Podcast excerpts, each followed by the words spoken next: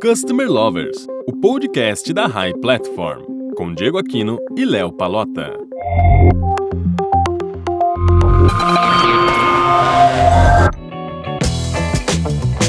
Olá pessoal, eu não sei se você está ouvindo esse podcast de manhã, ou à tarde ou à noite, então bom dia, boa tarde, boa noite. Está começando novamente o podcast Customer Lovers. Olá, eu sou Leonardo Palota, Head da High Academy.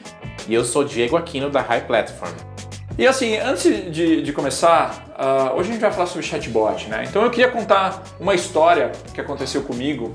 Eu estava voltando com a minha esposa, eu tinha ido jantar com ela à noite e a gente estava voltando de carro e o carro acabou quebrando no meio de uma rua, não tava, era uma rua escura, uma rua meio perigosa. E na mesma hora, o que, que eu fiz? Eu liguei para minha seguradora para tentar resolver o meu problema na hora. Só que assim, naquele momento, eu não queria ficar falando com uma pessoa, eu não queria ficar batendo um papo com uma pessoa. Eu queria que meu problema fosse resolvido na hora. Né? Então, assim, essa é uma situação clara que o chatbot poderia ajudar. É uma situação dessa que eu tinha já as informações e rapidamente a empresa, o chatbot no caso, poderia responder e me resolver na hora o meu problema, né? E com você, Diego, você teve alguma situação que poderia ter utilizado o chatbot também? Léo, a minha situação é um pouquinho diferente. É, eu comprei um produto no e-commerce, é, recebi tudo certinho, mas depois ele foi cobrado duas vezes na minha fatura. Eu entrei no site do e-commerce que tinha um chatbot, expliquei minha situação lá na hora, ele pediu meu nome, pediu meu CPF, pediu para repetir duas vezes meu nome, mas no final acabou não me ajudando e transferiu por um humano. E o humano também não conseguiu resolver pelo chat. Eu acabei tendo que chegar em casa, passar a mão no telefone, ligar e tentar resolver. Eu gosto muito de chatbot. Acho uma ferramenta excepcional que traz muito resultado para a empresa e para o consumidor, mas naquele momento ele não me ajudou. Agora, você sabe que essas são duas situações de experiência do consumidor que foram ruins e que poderiam ter sido melhores se fosse apoiado por alguma tecnologia de chatbot para facilitar o atendimento de maneira eficiente, melhorando a nossa experiência como consumidor. No caso até da sua situação, Diego, tinha um chatbot, mas tinha um um chatbot eficiente, né? Mas afinal, o que é exatamente chatbot? Basicamente, chatbots são robôs que fazem o atendimento online. Eles são capazes de fornecer orientações baseadas nas dúvidas mais comuns dos clientes e até realizar serviços como o fornecimento de segunda via de boletos, abertura de chamadas, etc. Dentro desse contexto, a existência de um chatbot de qualidade faz uma imensa diferença no ganho da competitividade tendo em vista que um robô auxilia em todos os processos de venda e até a fidelização do cliente. Hoje a nossa convidada aqui é Isabelle Gonçalves, Head de Chatbot e Experiência do Consumidor da High Platform. A Isabelle é referência quando se fala em chatbot no Brasil, já palestrou em inúmeros eventos e tem vários artigos publicados sobre o assunto. Seja bem-vinda, Isa. Por favor, se apresente, conta um pouco por que existe essa diferença de experiência com o uso dos chatbots e qual o cenário que vive o Brasil com relação a essa tecnologia. Tudo bem, Léo, Diego, galerinha de casa. É, obrigado primeiramente pelo convite. Depois de toda essa apresentação, né, aqui o desafio acaba sendo bem grande, mas vamos lá, né. É, quando a gente fala de chatbot, a gente tem que entender que falar de máquinas interagindo com o humano é uma história recente, se a gente se baseia na história da humanidade, né? Lógico, ali os primeiros estudos, as primeiras é, interfaces conversacionais tentando se passar por, por um humano surgiram ali na década de 50, 60. É, mas pensando em negócio, pensando realmente na aplicação da jornada do consumidor, das pessoas no dia a dia, isso é um, um, fato muito mais recente, né? Lá era academia, eram testes ali e é, questões muito mais no campo fechado, né? Provando uma tese do que realmente aplicando. E hoje ninguém acorda para falar com chatbot. Ninguém fala, hum, hoje vou falar com chatbot de tal empresa. Então a gente está construindo esse ecossistema e é muito importante a gente pensar nessa palavra. Quando a gente constrói, a gente está criando bases, a gente está criando referências. E pode ser que através disso, por exemplo, com os dois exemplos que vocês colocaram aqui, se, se foi o primeiro, ou se vocês não conhecessem essa ferramenta, você poderia, a partir dali, já ter uma certa estranheza com essa ferramenta, né? E aí, a partir, a partir dali, não pensar mais em chatbot como algo que poderia resolver de fato. Então, todo mundo que hoje está trabalhando com chatbot tem que entender que está construindo um mercado brasileiro, eu digo até mundial de uma certa maneira, porque o Brasil é um ecossistema muito é, integrado e que está também a par dessas ferramentas, tá? A gente está ali bem à frente nessa questão para falar com o consumidor. Então, o mercado hoje é de construção. Essa construção tem que ser com alicerces bem sólidos e eficazes, principalmente para quem é o dono do poder. O dono do poder dessa história é o consumidor, né? Muito legal, Isa. É, para começar, eu queria começar do começo. Ficou redundante, mas eu queria mesmo começar do começo. Eu queria que você falasse um pouco da construção de um chatbot. Então vamos lá. Eu contratei a ferramenta. O que, que eu faço agora? Muitas vezes quando a gente fala de chatbot, a pessoa já pensa em tecnologia, né? Ali do mecanismo de busca, do, de toda a plataforma de aprendizado. Na verdade, o primeiro passo começa muito antes. É você olhar para a tua empresa entender qual jornada, qual etapa, qual necessidade pode ser automatizada. E aí a gente pode ter vários critérios, mas imagina assim, se tem uma função ali que normalmente tem um trabalho repetitivo ou um trabalho que é sempre igual, né? Passo 1, um, passo 2, passo 3, isso está muito mais perto de ser automatizado. E aí no caso, se for uma conversa, se for uma troca, a melhor ferramenta para automatizar essa necessidade é um chatbot. Mas também tem um outro lado. Dependendo do momento da jornada, a interação humana vai ser também bem importante. Nossa, aqui é o gatilho que se eu colocar uma pessoa, isso vai brilhar. Então você automatiza ali o trabalho que normalmente é mais importante para ficar com as máquinas. Então vamos automatizar e deixar os humanos com o trabalho de humanos e não criar humanos robotizados. Agora, vamos pensar o seguinte, né? Quando a gente fala, é, falamos de robôs bastante, bastante mas precisamos de pessoas, né, para direcionar isso. Então, como é que a gente consegue definir uma equipe que cuidará desses processos, do chatbot, dessas automações? É engraçado porque a gente está falando de chatbot, mas quando a gente fala de humanizar pessoas e outras questões, a gente está falando de transformação digital, né? Então, hoje as skills, as habilidades desse profissional são as skills é, do futuro. Hoje, normalmente, quando uma criança entra na escola, tem uma pesquisa que fala que 30% 40% das crianças terão profissões que ainda não existem. Então, a gente precisa formar pessoas é, pelas suas habilidades, muito mais pelas profissões do que pelas profissões que elas precisam ter.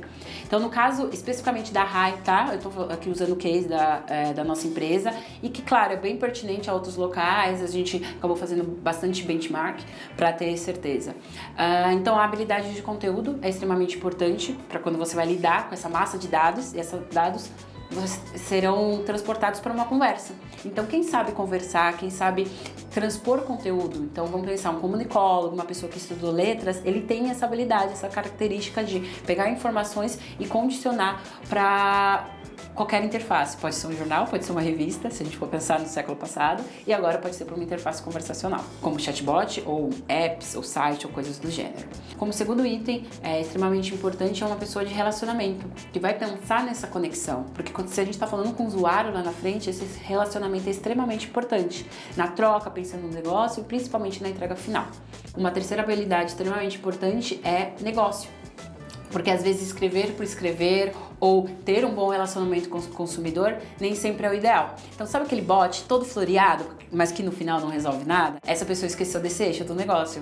Eu preciso ter um robô, eu preciso escrever e que ele tenha uma linguagem interessante, que ele entregue ali uma jornada de experiência e troque relacionamento com o consumidor, mas ele precisa ser efetivo. E outras duas que apareceram agora com mais é, destaque, dados então, conteúdo é dado. Quando o seu robô responde diversas demandas, você vai ter uma massa enorme de é, itens e quantidades que você vai precisar fazer curadoria disso. Então, quantas respostas foram é, assertivas, quantas deram erros, quanto a gente precisa ali acertar para que esse robô seja melhor. Então, tratativa em relação a dados. E aí, dados pode ser uma área muito ampla, e aí dizem que dados é o novo petróleo, né? É, outro dia eu estava tendo uma conversa e eu descobri que dados é o novo urânio, depende de como a gente trata. Então, isso é muito interessante.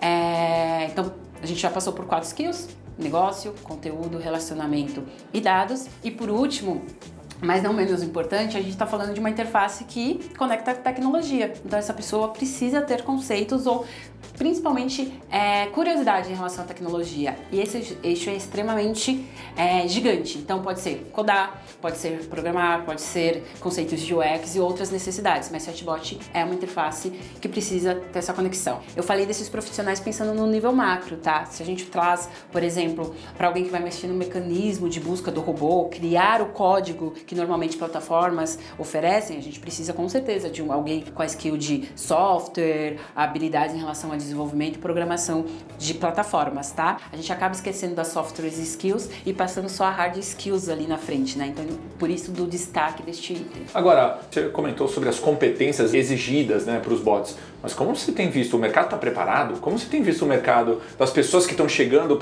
para, seja contratar para a RAI, seja pessoas que vocês têm conversado é, desse universo para trabalhar com isso? Como é que está é tá o Brasil nisso? Normalmente a gente pensa que não, cada um, cada ser humano tem que trabalhar numa habilidade, né? Sempre foi assim, o ser humano tem uma habilidade única. Quem for bom para escrever, vai ser bom para escrever. Quem for bom para mexer com dados, mexer com dados. Mas na nossa nova, nosso novo momento é, em relação à transformação digital digital, em relação a esse mundo VUCA que está em constante transformação, é, ser multi-skill é extremamente importante, tá? Então, claro, não é algo que na nossa escola a gente aprendeu isso. A gente não tinha conexões entre ciências, matemáticas e língua portuguesa. Era sempre cada um ali na tua caixinha. Se a gente for, pensa no mercado acadêmico, ainda continua, né? Cada formação ali olhando para um item. Mas com o tempo, as pessoas vão entendendo que essa diversidade de vocabulário é extremamente importante para o crescimento profissional. Então, nem sempre a gente tem é, profissionais ou a galera já vem preparada com todos esses itens. Às vezes tem que até vender, que é importante para a carreira é, nesse novo momento, né, nesse novo lugar que a gente está, é, que precisa se pensar na multiplicidade.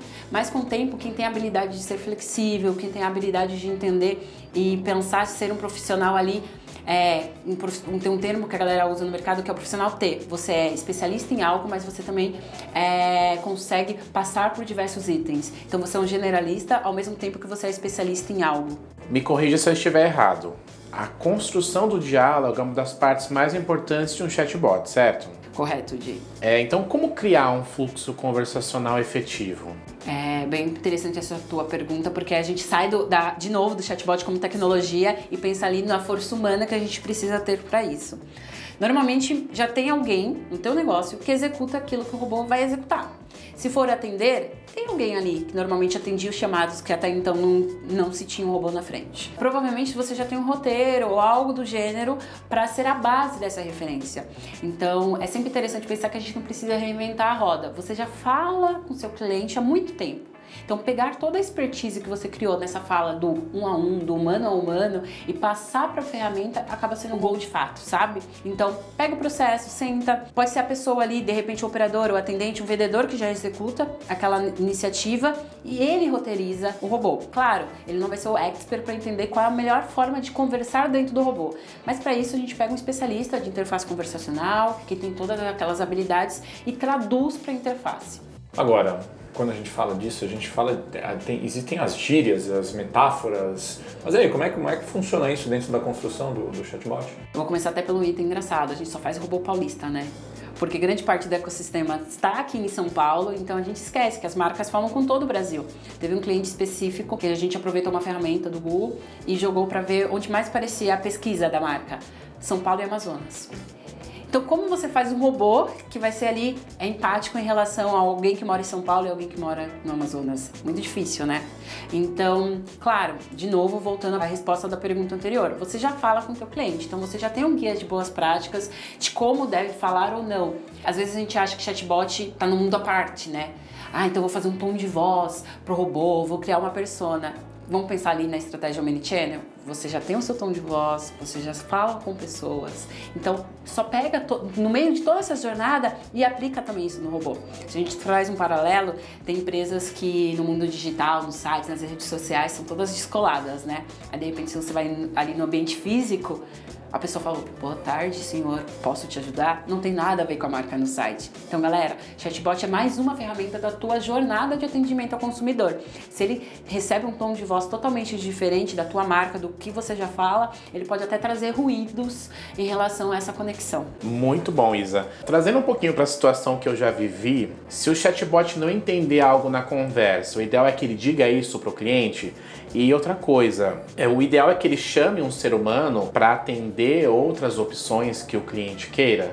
Vamos voltar e fazer o espelho que eu sempre acabo trazendo, né? Parece redundante, mas é importante. Vamos pensar na relação humana. Você está conversando com alguém e você não entende alguma coisa. Você finge que nada aconteceu, faz cara de paisagem ou fala: Peraí, desculpa, não entendi. Você consegue repetir? Vamos imaginar no telefone: Ah, teve um ruído ou algo do gênero.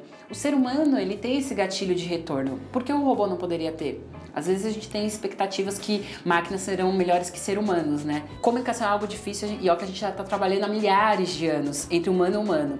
Se a gente entender que a máquina vai nascer já melhor que um ser humano, a gente está criando uma expectativa diferente. Então, ter um gatilho de é, desculpa, não entendi, não é um problema, não é um erro, é uma comunicação fluida que a gente já aprendeu na comunicação do humano com o humano. E claro, imagina num outro ecossistema, se você está atendendo ou se você está ali num processo de conversa com uma pessoa e você não tem aquelas informações, normalmente você fala: peraí, que eu vou convidar o especialista, vou colocar na linha, vou colocar aqui no chat a pessoa que vai poder resolver de fato o teu problema. Então, com o robô é a mesma coisa. Tem itens que a tratativa de outra pessoa, e aí a gente trata o robô como se fosse só mais uma pessoa nesse ecossistema, vai ser muito melhor. Então, o ser humano, ele tem a empatia, ele tem a especificidade ali de entender sentimentos. O robô ele vai ser muito bom para automatizar dúvidas padrões. Então, de repente, se você usa o chatbot para as dúvidas mais padrões e deixa para o ser humano as coisas mais específicas, mais no detalhe, que talvez nunca o robô vai entender de fato uma reclamação ou uma abertura, ele não vai entender o sentimento daquilo. Não tem problema, é só mais uma pessoa naquele ecossistema. Então, mas aí, legal. Construindo o chatbot, o chatbot está pronto, está construído. Quem no final das contas precisa ou deve testar o produto? Existem três níveis, né? Existe ali o um nível que a gente entrega inovação, qualidade, expertise. Uh, existe um nível ali que a gente faz um bom trabalho no sentido de fazer as camadas essenciais de testes. Existe um nível de sobrevivência. Ah, desenhamos aqui, vamos colocar na prática e com o tempo a gente vai arrumando. Claro que isso também tem muito a ver com o cuidado que a empresa tem em relação à comunicação com o consumidor, né?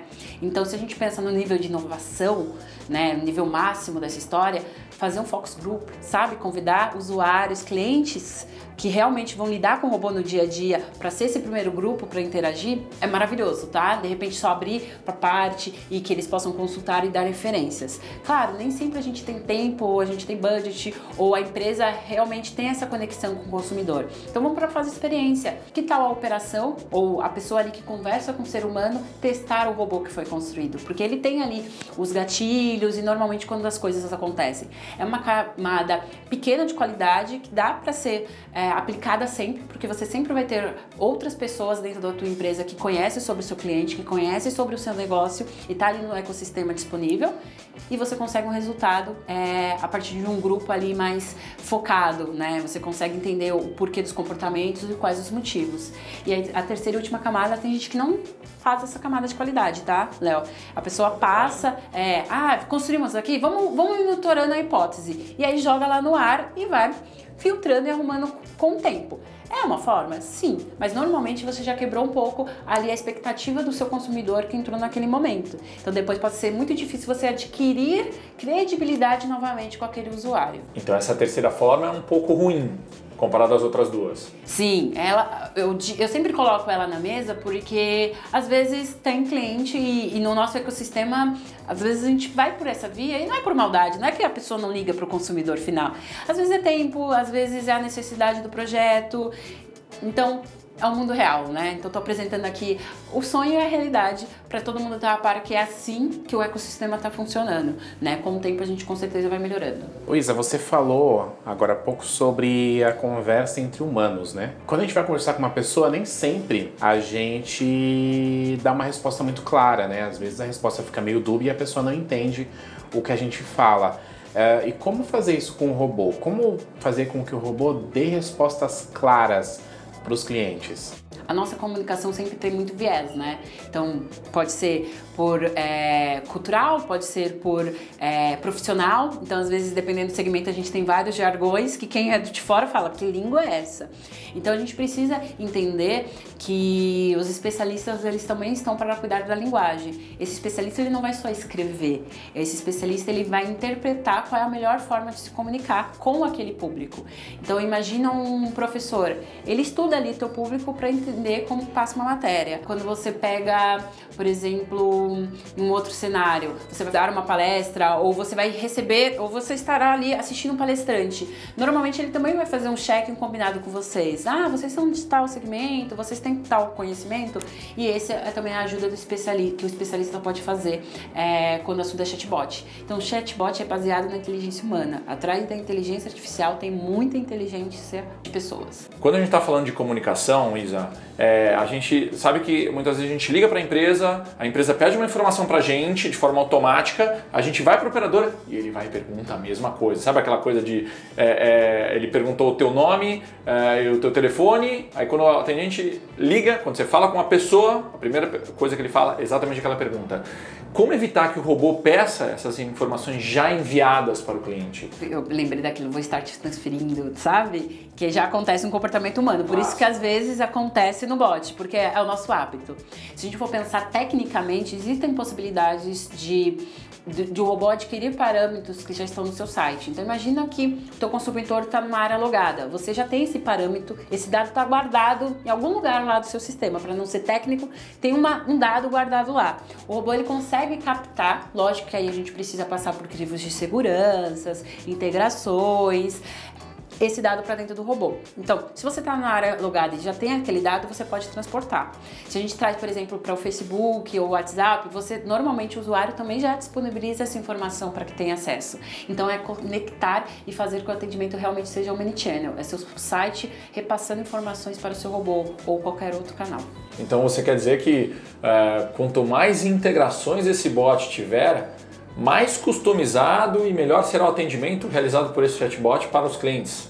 Exatamente. Então, aquele volta de novo o conceito omnichannel, né? O chatbot é uma parte de uma jornada e nessa jornada você já tem várias informações. Muito bom.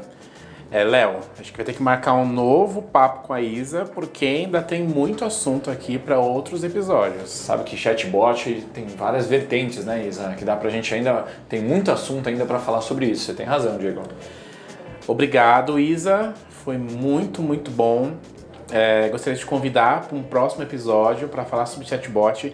E caso você esteja ouvindo e queira sugerir um tema também que não seja relacionado ao chatbot, vá nas nossas redes sociais, nas redes sociais da High Platform, Facebook, Instagram, LinkedIn. Sugira um tema que a gente traz aqui para um convidado para falar sobre isso. Bom, Isa, obrigado. Espero que você tenha gostado, tanto quanto a gente tenha gostado do papo com você.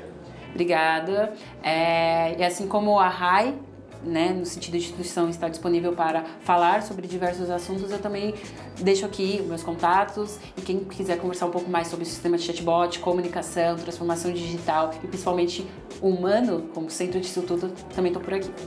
Obrigado, Léo. Até a próxima. E é isso aí, Diego. Somos todos customer lovers. Sim, até o próximo episódio, pessoal.